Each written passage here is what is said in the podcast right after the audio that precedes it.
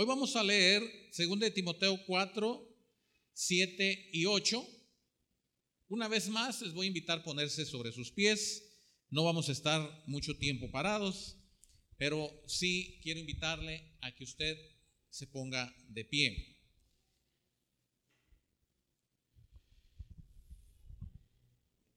Leamos 2 de Timoteo 4, 7 y 8. ¿Qué dice? He peleado la buena batalla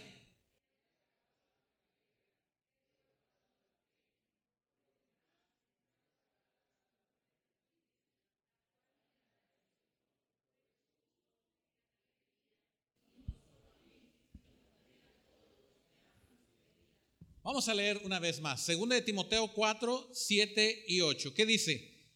He peleado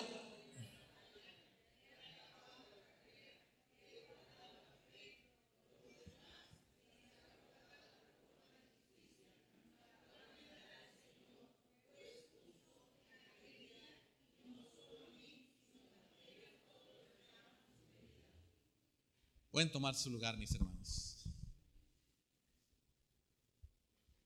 Se dice de un hombre, se dice de un hombre que, que era pacífico, un rey que era muy pacífico. Y alguien que era muy inquieto, un rey que era muy, muy inquieto, un día se encontró con este rey en el camino, era su amigo, y le dice, me sorprende, me sorprende que tú, teniendo el reino que tienes, el ejército que tienes, eh, el armamento que tienes, no sales a las batallas. Y yo tengo menos ejército que tú, tengo menos territorio, tengo menos caballos, menos armamento, y yo me la paso de batalla en batalla. Ahora tienen que recordar que anteriormente los reyes, entre otras cosas, generaban batallas para poder conquistar territorios y hacer más grande su reino, su imperio, su poderío. Pero no solamente eran batallas para conquistar, había batallas para defenderse de otros reinos que querían conquistarlos a ellos. Y la respuesta de aquel rey que estaba siendo cuestionado ese día, dijo, es que yo soy un hombre de paz. No me gustan las batallas.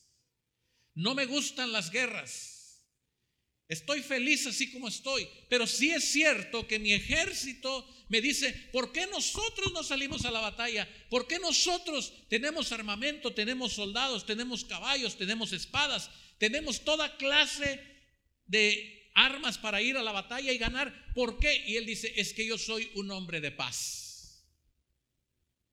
Y hemos vivido en paz todos estos 30 años que he reinado yo. Y se despidieron aquellos amigos. Cuando la Biblia dice a través de Pablo, he peleado la buena batalla. Hermanos, hay cristianos que no salen a la batalla. Hay creyentes que no salen a la batalla. Y hay creyentes que no dejan de batallar. Pero ¿qué dice la palabra de Dios? Pablo está diciéndole a la iglesia, le está diciendo al pastor Timoteo, le dice, yo ya estoy pronto para morir, pero quiero decirte algo, he peleado la buena qué? Batalla. La pregunta es para nosotros esta mañana si estamos peleando la batalla. El tema de este día, el tema de esta lección, de esta clase, de esta enseñanza es peleando la buena batalla. Acuérdense que el tema general son las luchas del cristiano. Y hoy estamos queriendo aprender qué dice Dios respecto a la batalla. Ahora, si hay algo que tenemos en la Biblia, en el Nuevo Testamento, es que la palabra de Dios dice que batallas habrá. Batallas habrá. Pero ustedes dicen si van o no van a la batalla.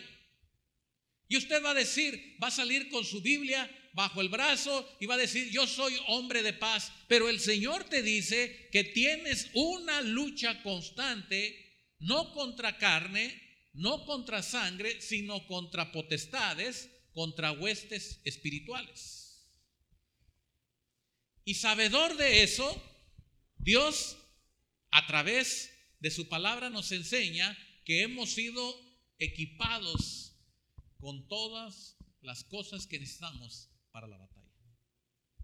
Efesios 6 viene la armadura para que podáis resistir. ¿Contra qué? Contra las acechanzas del diablo. Pero quizás hay muchos que tienen la armadura guardadita, intacta. Y su bandera es, yo soy una mujer, un hombre de paz. ¿Sí? Dios es un Dios de paz. Amén. Pero también Dios es un Dios que sabe que estamos en una lucha espiritual diaria, constante, permanente. Cierre sus ojos esta mañana. Padre, que al estar en este lugar seamos agradecidos contigo por todo lo que tú haces por nosotros, porque estamos en medio de la batalla. Pero hay algunos que no están en la batalla, ya están derrotados, ya se sienten perdidos, ya se encuentran frustrados. Padre, ayúdanos Ayúdanos, te lo pedimos en el nombre de Cristo Jesús. Amén y amén. ¿Cuántos están listos para escuchar la palabra de Dios? Bien, quiero invitarle, entonces, quiero invitarle que abra su Biblia conmigo en el libro de Josué.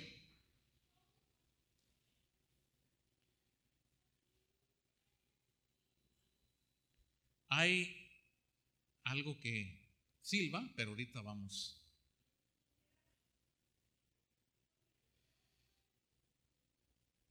A ver si nos pueden. ¿Ya? Ok. Josué capítulo 2.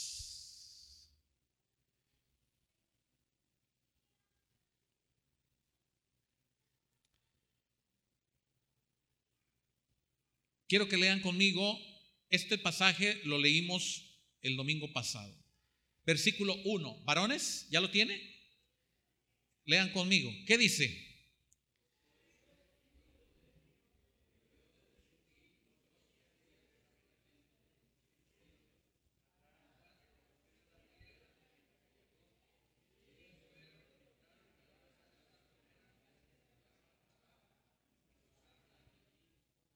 Ok, ahora, escuche usted. Estos hombres fueron enviados como qué? Como espías. ¿Cuántos fueron? Dos. ¿Y qué dijeron estos hombres? ¿Qué dijeron estos hombres? Quiero que vea usted conmigo en los últimos versículos. Versículo 23. Entonces volvieron quienes? Los dos hombres y contaron que todas las cosas que les había acontecido. ¿Qué más? ¿Qué dice?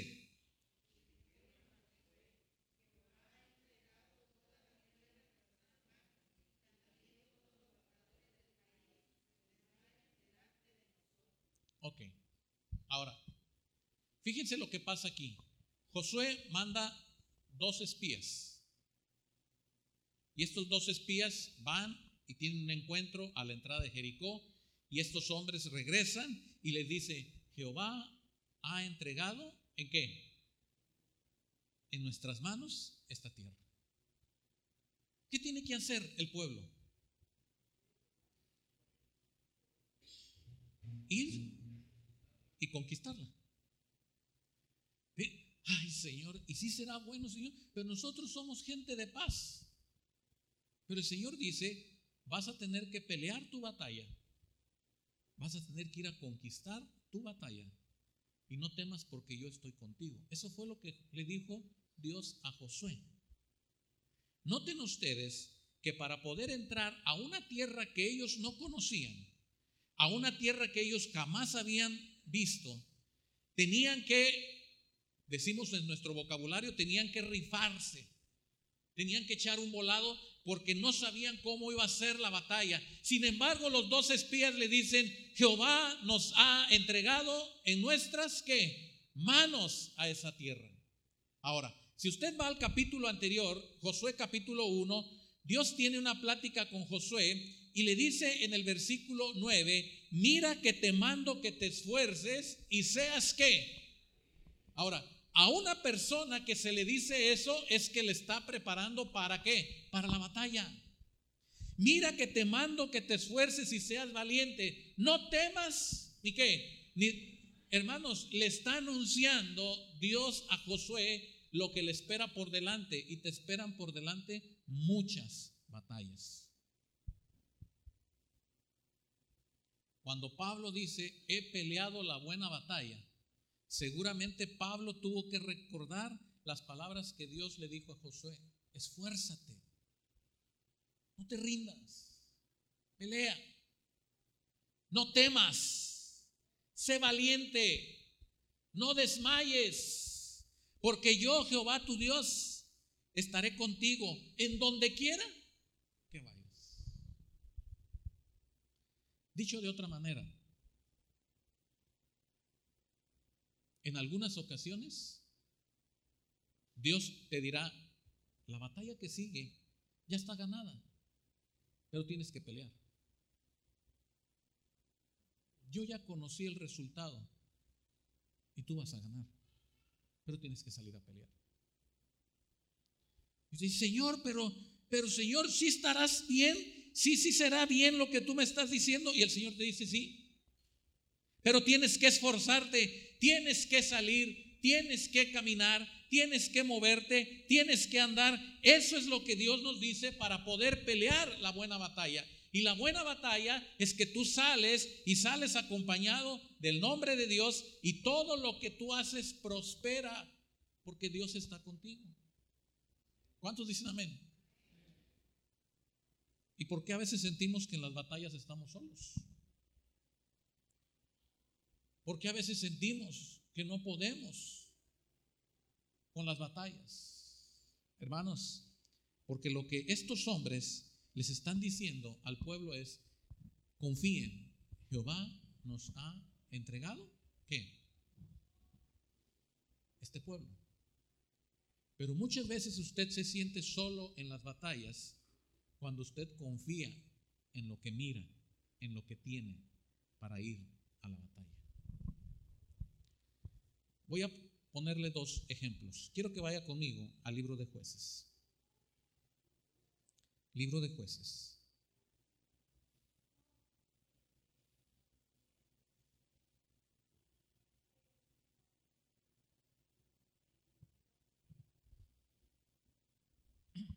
capítulo 7.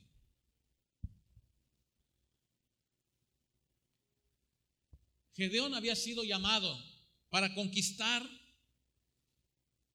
un territorio ocupado por los marianitas. Y Gedeón quería estar seguro si era él el que tenía que hacer ese trabajo. Él quería asegurarse de que era él. Y hay una historia que usted ya conoce respecto al llamado que tiene Gedeón. Pero ya que fue escogido y que él vio que él era el elegido, pasa algo. Jueces capítulo 7. ¿Ya lo tiene? Bien, leamos todos juntos versículo 1 y versículo 2. ¿Qué dice? Levantándose pues de mañana Jerobaal, el cual es Gedeón, y todo el pueblo que estaba con él, acamparon junto a la fuente de Jarón. Y tenía el campamento de los madianitas al norte, más allá del collado de Moré, en el valle. Dos. Y Jehová dijo a Gedeón,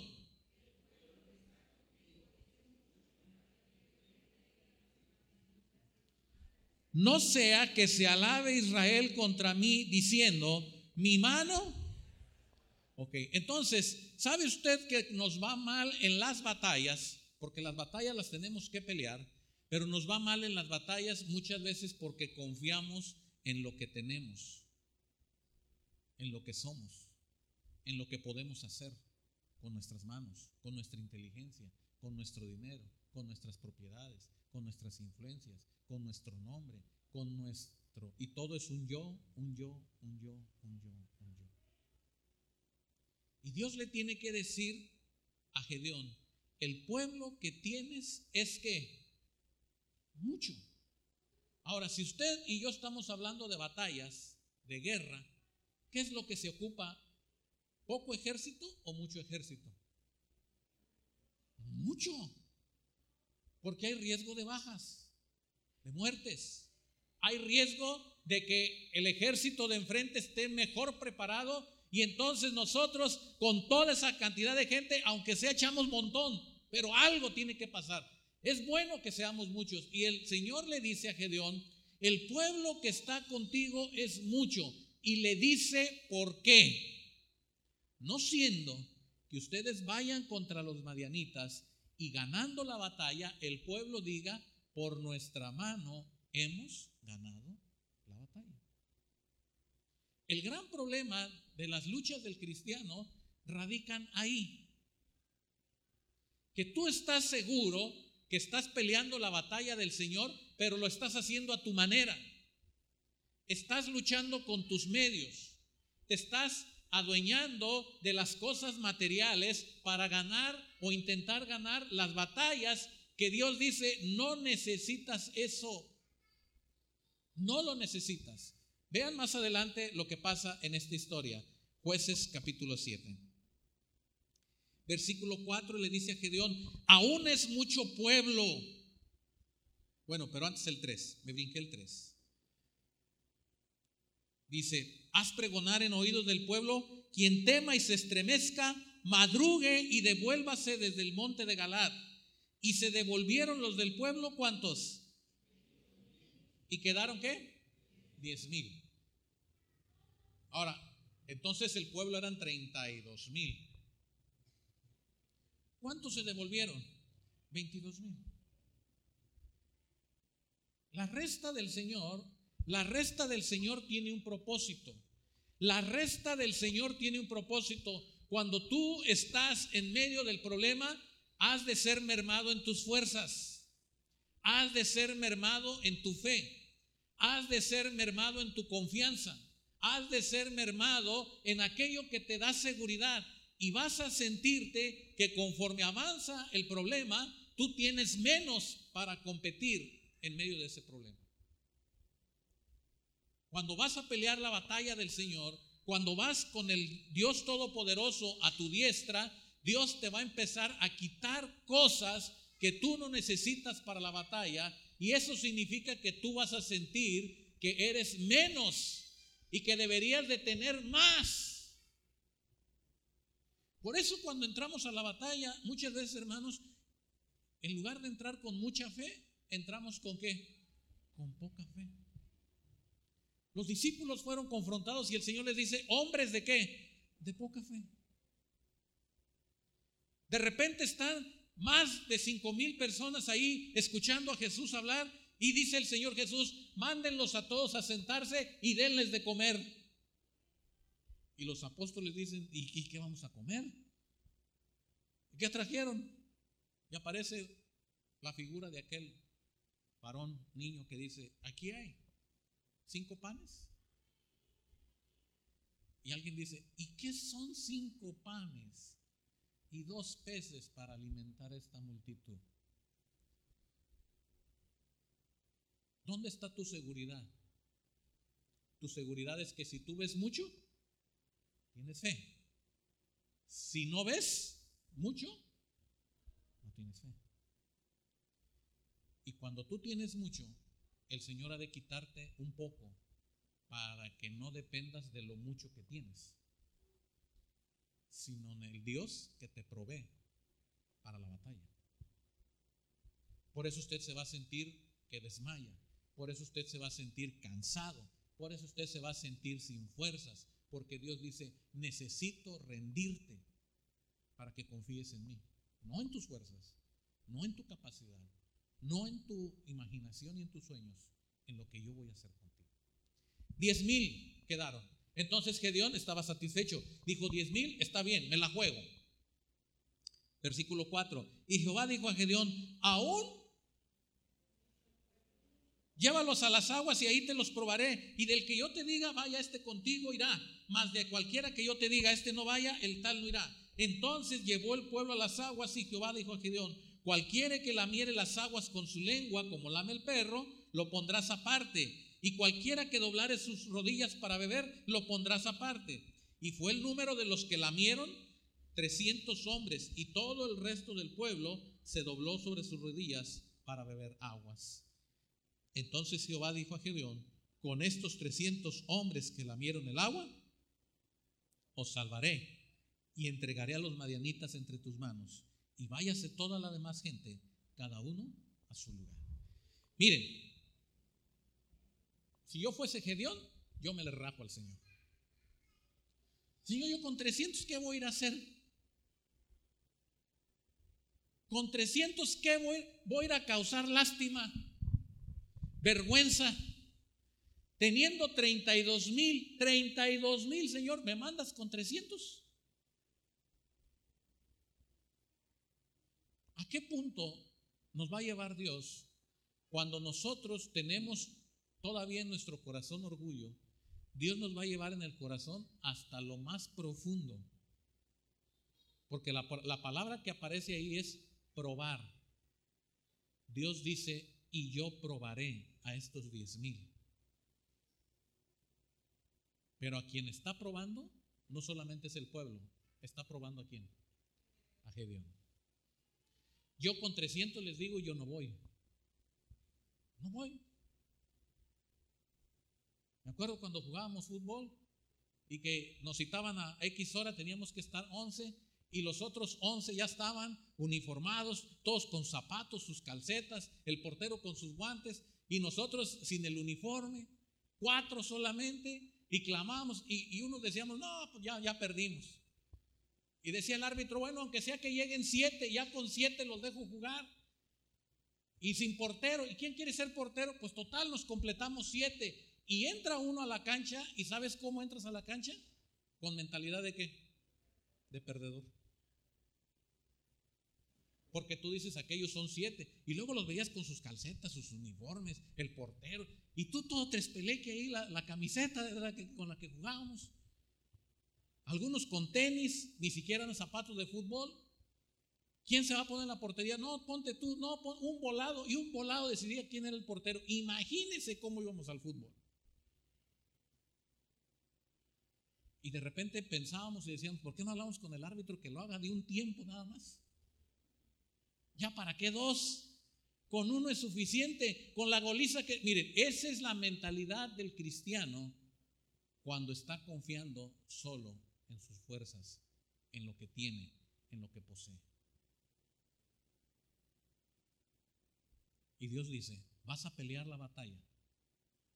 Y si tienes mucho en que tú te vanaglorias, en que tú te confías para las batallas, te voy a restar para que tú aprendas que el que gana las batallas soy yo, no eres tú. Ese es el mensaje de Dios para nosotros. Batallas todos los días, todas las horas, todo el tiempo, para niños, para jóvenes, para adultos, para ancianos. Todo el tiempo estaremos en batalla hasta que muramos. Pablo dice, yo ya estoy por morir, he peleado la buena batalla. Con 300 hombres, ¿qué voy a hacer? Dice Gedeón. Vea conmigo qué dice este hombre.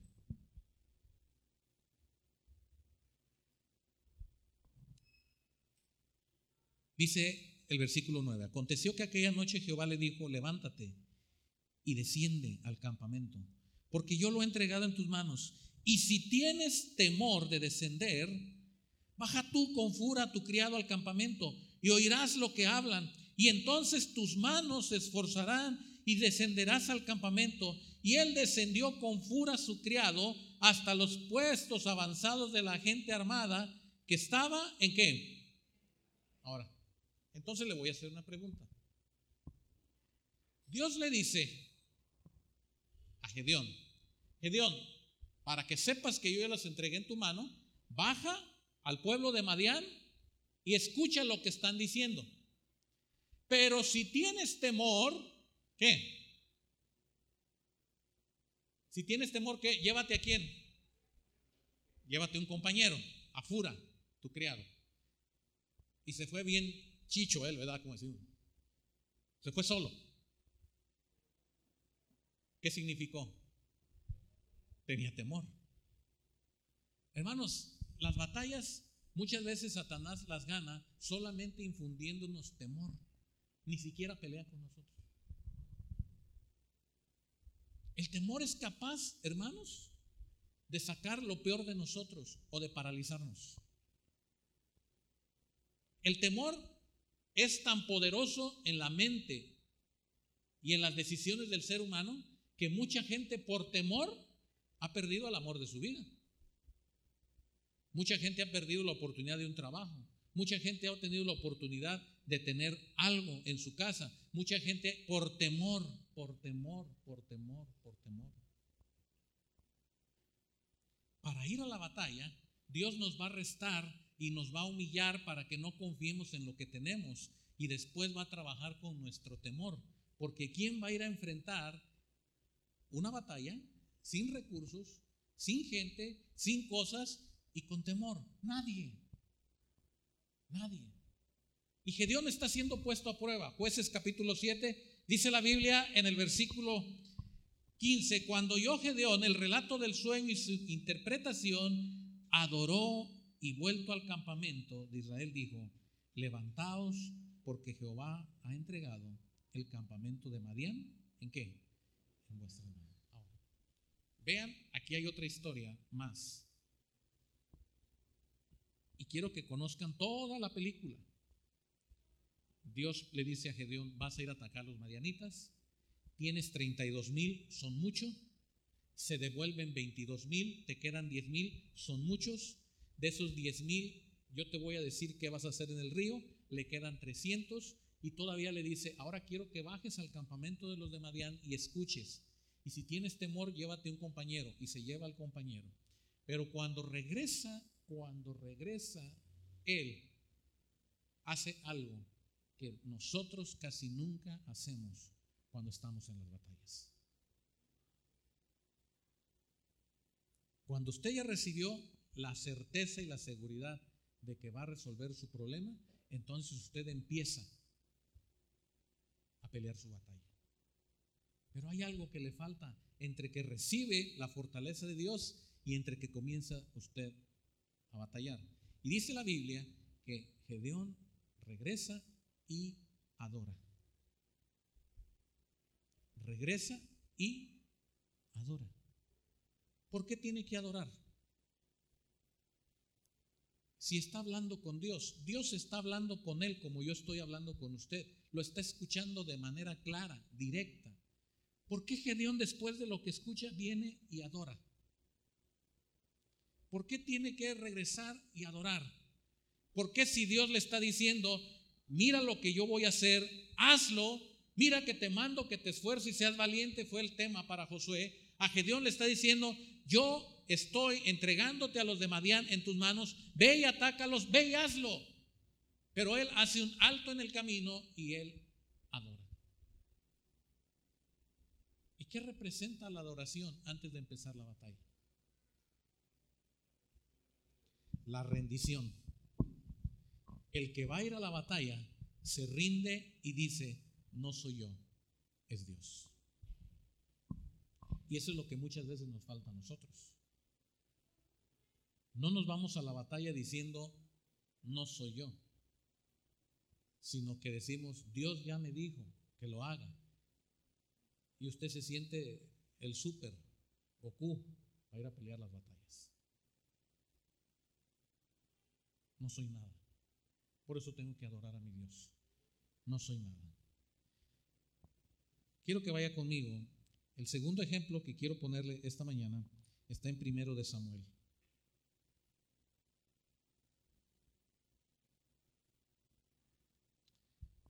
Es un pasaje similar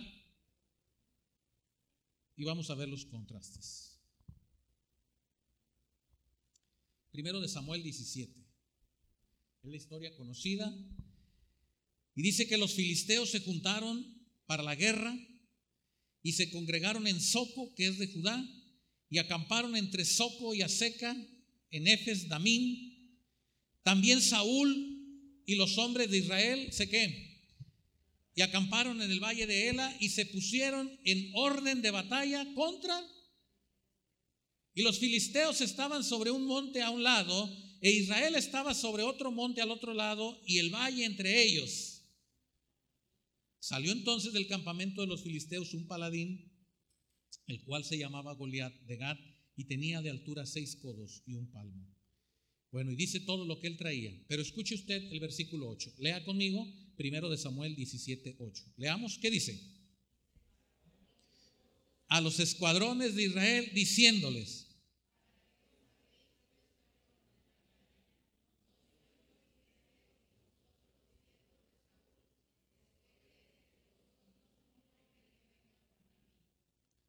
Ok. Uno, uno, nomás que estaba gigante, pero uno, uno contra cuántos? Contra mil. Y él dijo, pero se las voy a poner fácil para que vean. No ocupamos pelear entre los dos ejércitos. Mándenme a uno. Y el que gane, ese habrá ganado la batalla. Ese uno, vean lo que ocasionó. Y usted ya conoce esta historia. Dice el versículo 11. Oyendo Saúl, Saúl era el quien. Y todas estas palabras del filisteo Israel se turbaron y tuvieron gran miedo.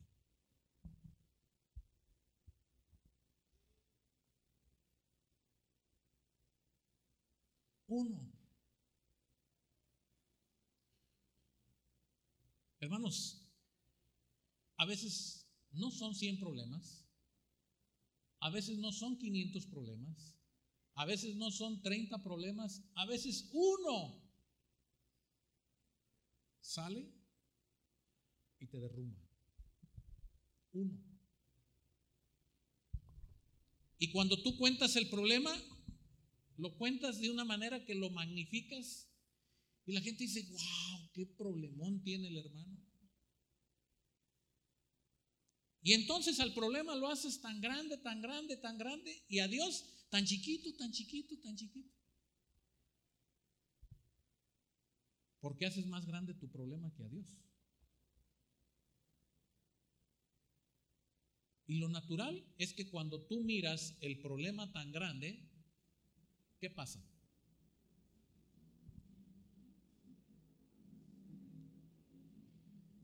¿Qué nos llega? El temor.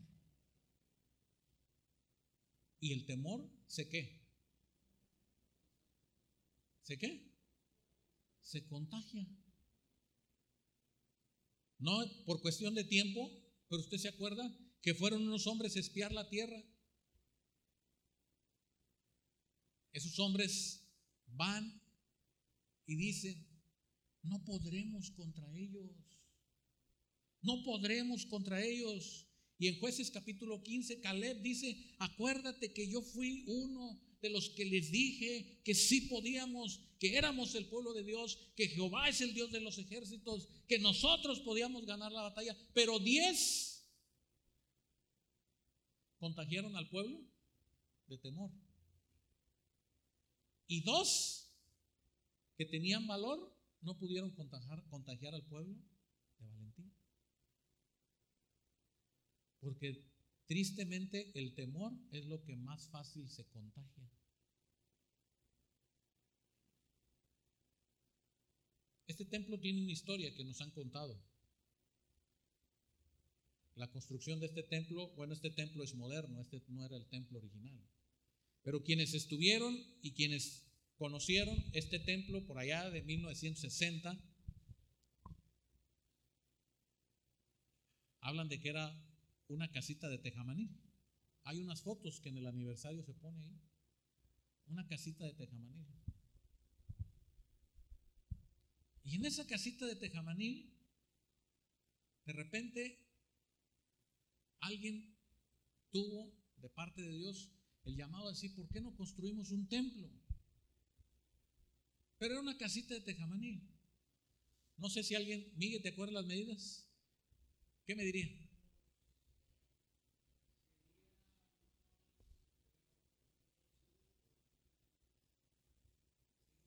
Cinco por cinco, vamos a pensar cinco por cinco. Una casita de tejamanil, madera, para los que no conocieron el tejamanil. Madera.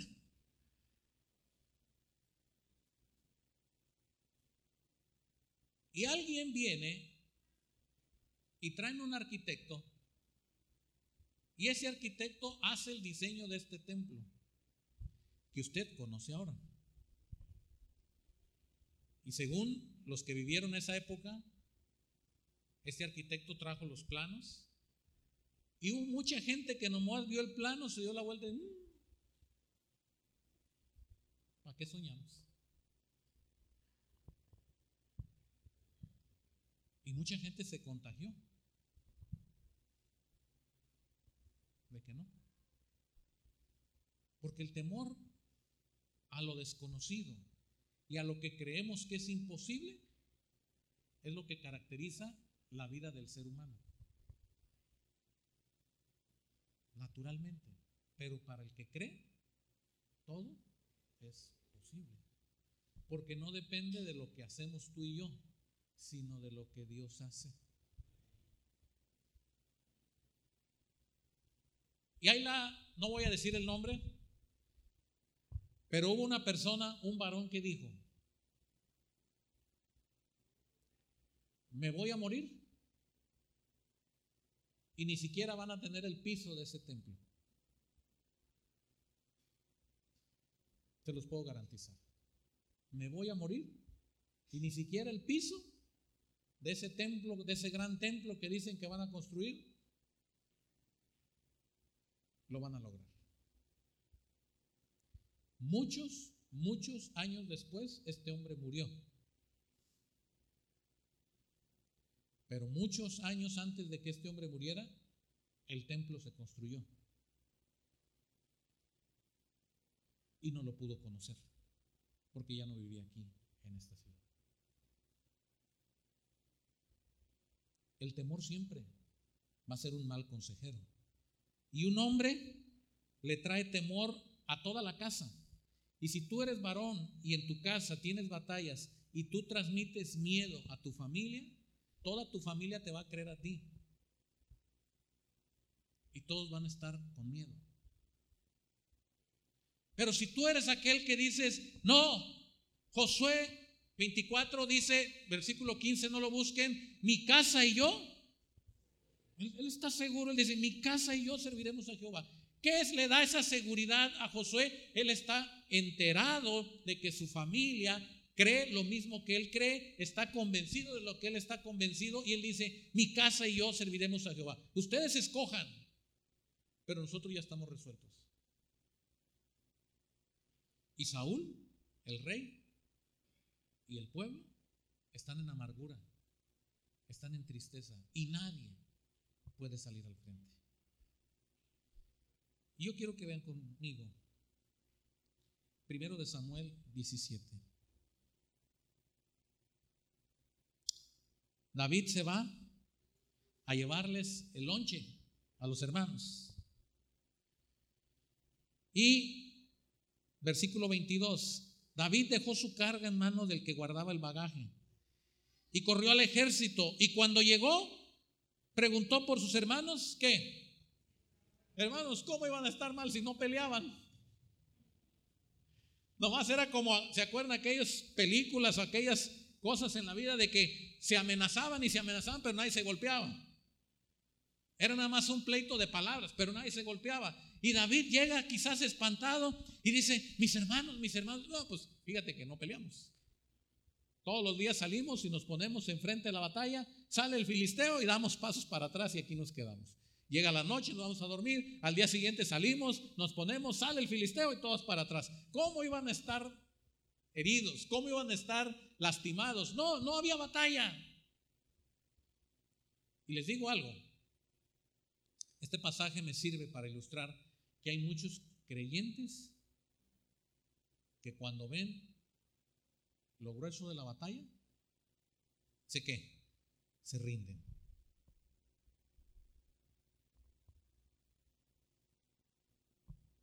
No pelean. Que el Señor haga conmigo lo que Él quiera. El Señor dice, levántate, ve y pelea. No, Señor, yo como Gedeón, hasta que no los vea aquí doblados ante mis pies, si no te levantas a pelear, no se van a doblar. No, Señor, es que tú eres todopoderoso. ¿Qué te cuesta traerme la cabeza del rey aquí, aquí, que yo la vea? Y usted se pone muy espiritual. Señor, ¿qué te cuesta a ti que eres el creador? Mira, tú puedes hacer que el sol se detenga. ¿Qué acaso no podrás resolverme este problema que tengo yo? Mira, Señor, yo te lo voy a dejar a ti. Yo no voy a hacer nada. Y el Señor dice, a ver, espérate, espérate, espérate. Tienes que pelear la batalla. No, Señor, para eso estás tú. Yo te echo porras. El Señor dice, el que va a la batalla eres tú. Nada más que tú no vas en tu nombre ni en tus fuerzas, vas en mi nombre con mis fuerzas. Yo te cuidaré, yo te sustentaré, yo te ayudaré, yo te animaré, yo estaré contigo donde quiera que andes. Yo te doy la victoria, dice el Señor.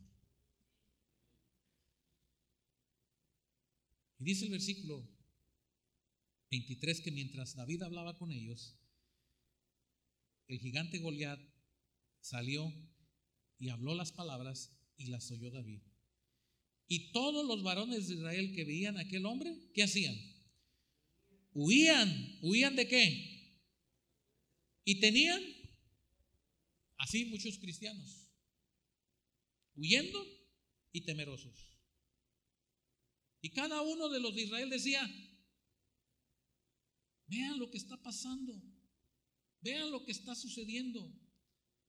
El rey ha prometido darle riquezas y darle la hija. Miren, ni la, a lo mejor la hija yo creo que no estaba bonita, que nadie se inspiró para decir, pues voy por la hija. No, no nada.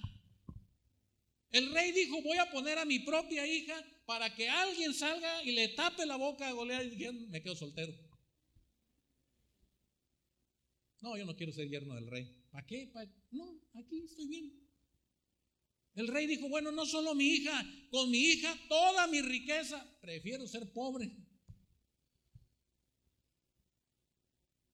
Es el tamaño del temor, hermanos. Ahora, la hija y la riqueza para nosotros en términos espirituales refiere lo que Dios te está ofreciendo a ti. Para que tú te animes Dios envió a su único Hijo para que todo aquel que en Él cree es victoria, hermanos. El Hijo de Dios, quien recibe al Hijo de Dios, tiene la vida. Y tiene la victoria ganada por la muerte de Jesús en la cruz. Y con el Hijo viene toda la riqueza de la gloria de quién. Viene todo en el paquete. Entonces, hoy usted, si es hijo de Dios, Usted tiene declarada la victoria en el nombre del Señor. Y además lo respalda el reino de Dios, sus ángeles. La riqueza de Dios está con usted. Y usted dice, pero yo no la veo. No la ve, pero está declarado por el Señor. Dios dice, por donde quiera que vayas, te mando que te esfuerces, seas valientes, no temas ni desmayes, porque yo Jehová soy tu Dios y yo voy a estar contigo. Y todo lo que necesites, yo te lo voy a dar para que pelees la batalla.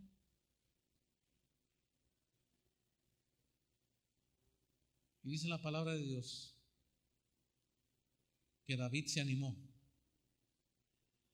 Versículo 32. Y dijo David a Saúl, no desmaye el corazón de ninguno a causa de él. Tu siervo, ¿qué?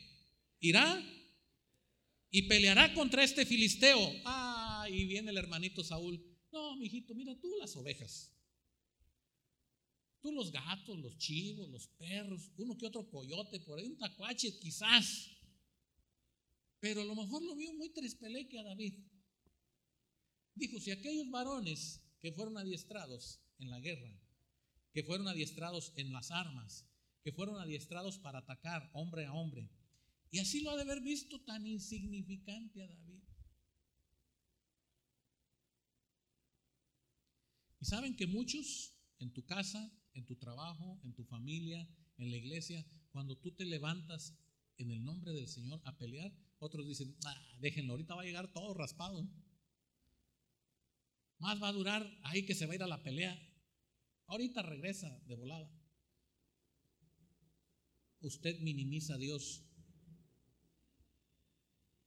Lo pone de un tamaño vergonzoso. Aquel que se levanta y dice, hoy voy a ir en el nombre del Señor y pelear mi batalla, porque no es mi batalla, solamente es la batalla de Dios conmigo.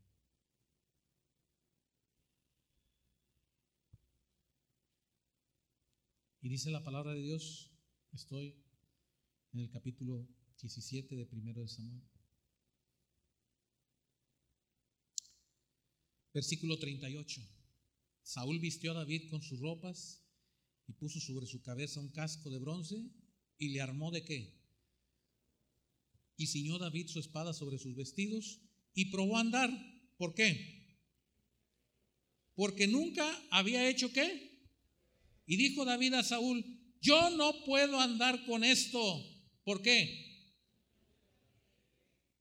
Y David echó de sí, ¿qué?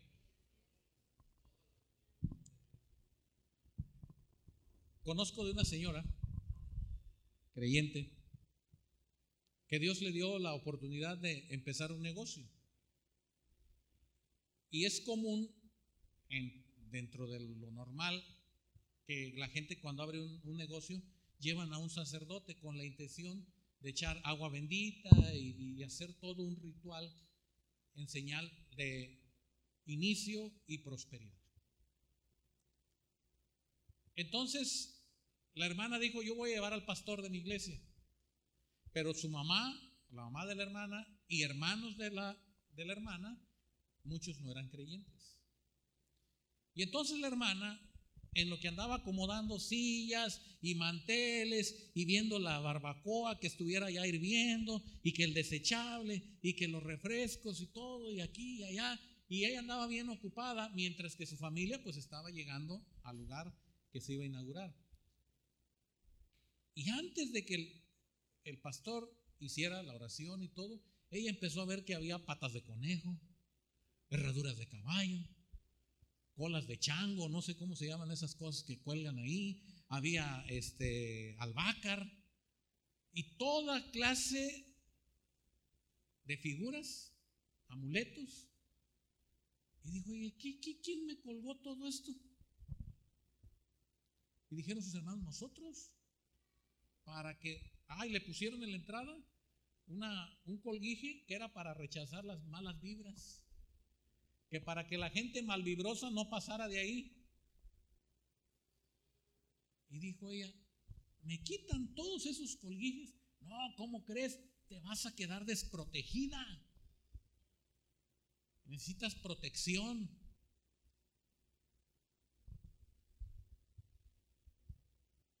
Quitó ya todo.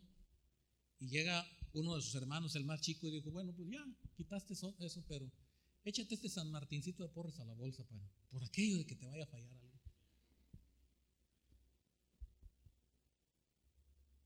David dijo, me estorba todo esto. ¿Qué representa todo esto? La confianza que pone el hombre en las cosas que nos dan seguridad para ganar las batallas. Saúl lo está preparando para ir a la guerra con las armas normales para la batalla. Y David dice, yo no puedo con esto, yo no necesito esto, yo no puedo andar con esto. Hermano, y muchas de las cosas que tú necesitas en las batallas es despojarte de prácticas y de costumbres que tú vienes arrastrando y que tú le metes para tratar de ayudar a Dios.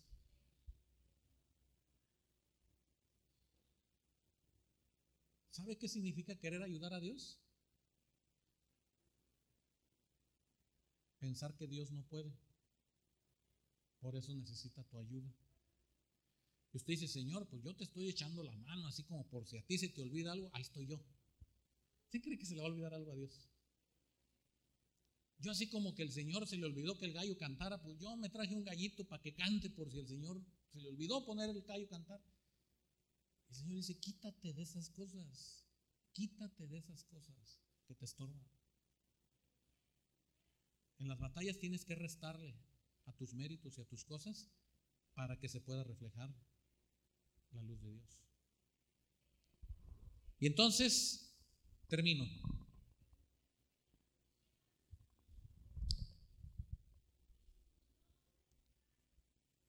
Va David, versículo 40, tomó su callado en su mano y escogió cinco piedras lisas del arroyo y las puso en el saco pastoril, en el zurrón que traía, y tomó su honda en su mano y se fue hacia el filisteo. Y el filisteo venía andando y acercándose a David y su escudero delante de él. Y cuando el filisteo miró a David, le tuvo en poco porque era muchacho, rubio y de hermoso parecer, y le dijo, ¿soy perro yo para que vengas a mí con palos? ¿Acaso soy perro para que vengas con piedras, palos y tratar de apedrearme? Le dijo el filisteo a David, ven a mí y tu carne, pedacitos, se las voy a dar a las aves del cielo y a las bestias del campo. ¿Se acuerdan qué hizo Gedeón cuando fue y oyó al enemigo lo que hablaban? Regresa y ¿qué hace Gedeón? Adora. David es la misma escena. Y siempre que usted vea escenas que se repiten en la Biblia, Dios está reafirmando o afirmando lo que usted y yo tenemos que hacer. Y David va y escucha al enemigo decir todo lo que el enemigo quiere decir. Y David se regresa y adora. Antes de que le suelte la primer piedra, David adora, después de haber escuchado al enemigo. ¿Dónde está la adoración de David? Escuche usted. Entonces David le dijo al filisteo, estoy en el 45, tú vienes a mí con espada y lanza y jabalina, mas yo vengo a ti en el nombre de Jehová, de los ejércitos, el Dios de los escuadrones de Israel, a quien tú has provocado. Jehová te entregará hoy en mi mano y yo te venceré y te cortaré la cabeza y daré hoy a los cuerpos de los filisteos, a las aves del cielo, a las bestias de la tierra y toda la tierra sabrá que hay Dios en Israel y sabrá toda esta congregación que Jehová no salva con espada y con lanza, porque de Jehová es la que y él entregará en nuestras manos. ¿Cuántos dicen amén? David adora a Dios antes de soltar la primera piedra. Eso es lo que muchas veces a usted y a mí nos falta cuando estamos en la batalla y cuando Dios te dice, ve y ya estás tú listo para ir a la batalla y entonces tú sales como boxeador que acaban de quitarle su capa y se te olvida adorar a Dios. No es persinarte, no es hincarte y besar el piso, no es levantar la mirada y decir, Señor, échame una manita, no, es adorar a Dios y adorar a Dios significa que tu actitud es de certeza y de seguridad que Dios tiene el control. No tú, no yo. David adora a Dios y dice, y toda la tierra sabrá que hay Dios en Israel. ¿Cómo estás peleando tu batalla, mi querido hermano? A lo mejor te hace falta humillarte ante Dios rendirte a Dios y decirle, yo no puedo. Voy a pelear la batalla. Voy a luchar día a día, pero yo no puedo.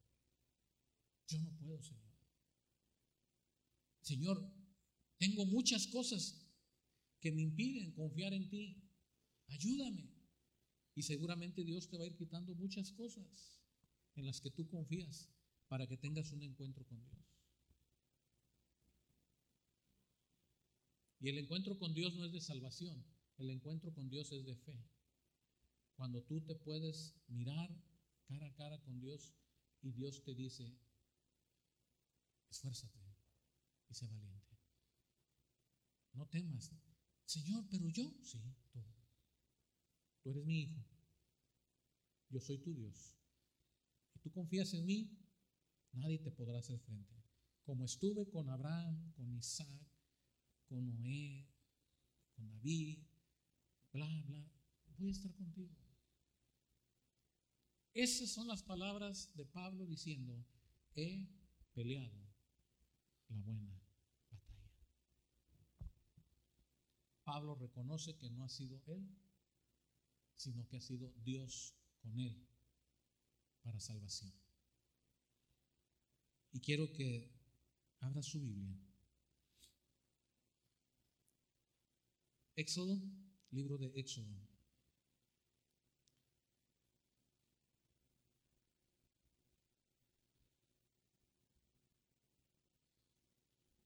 Capítulo 14. Y voy a pedirles que se pongan de pie para terminar esta mañana.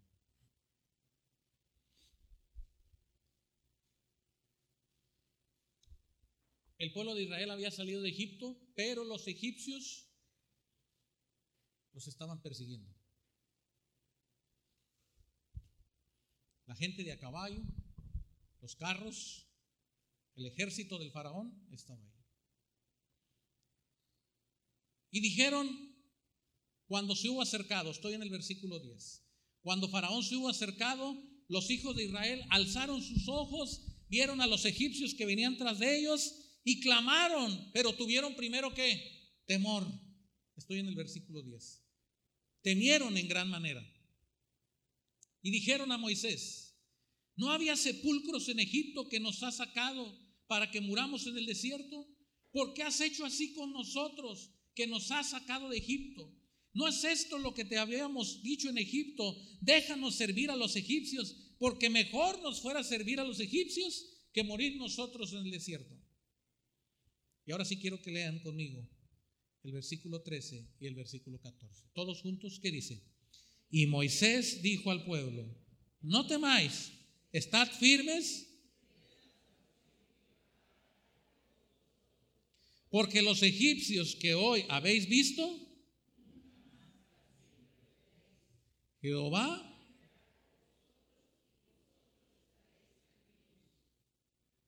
hasta ahí.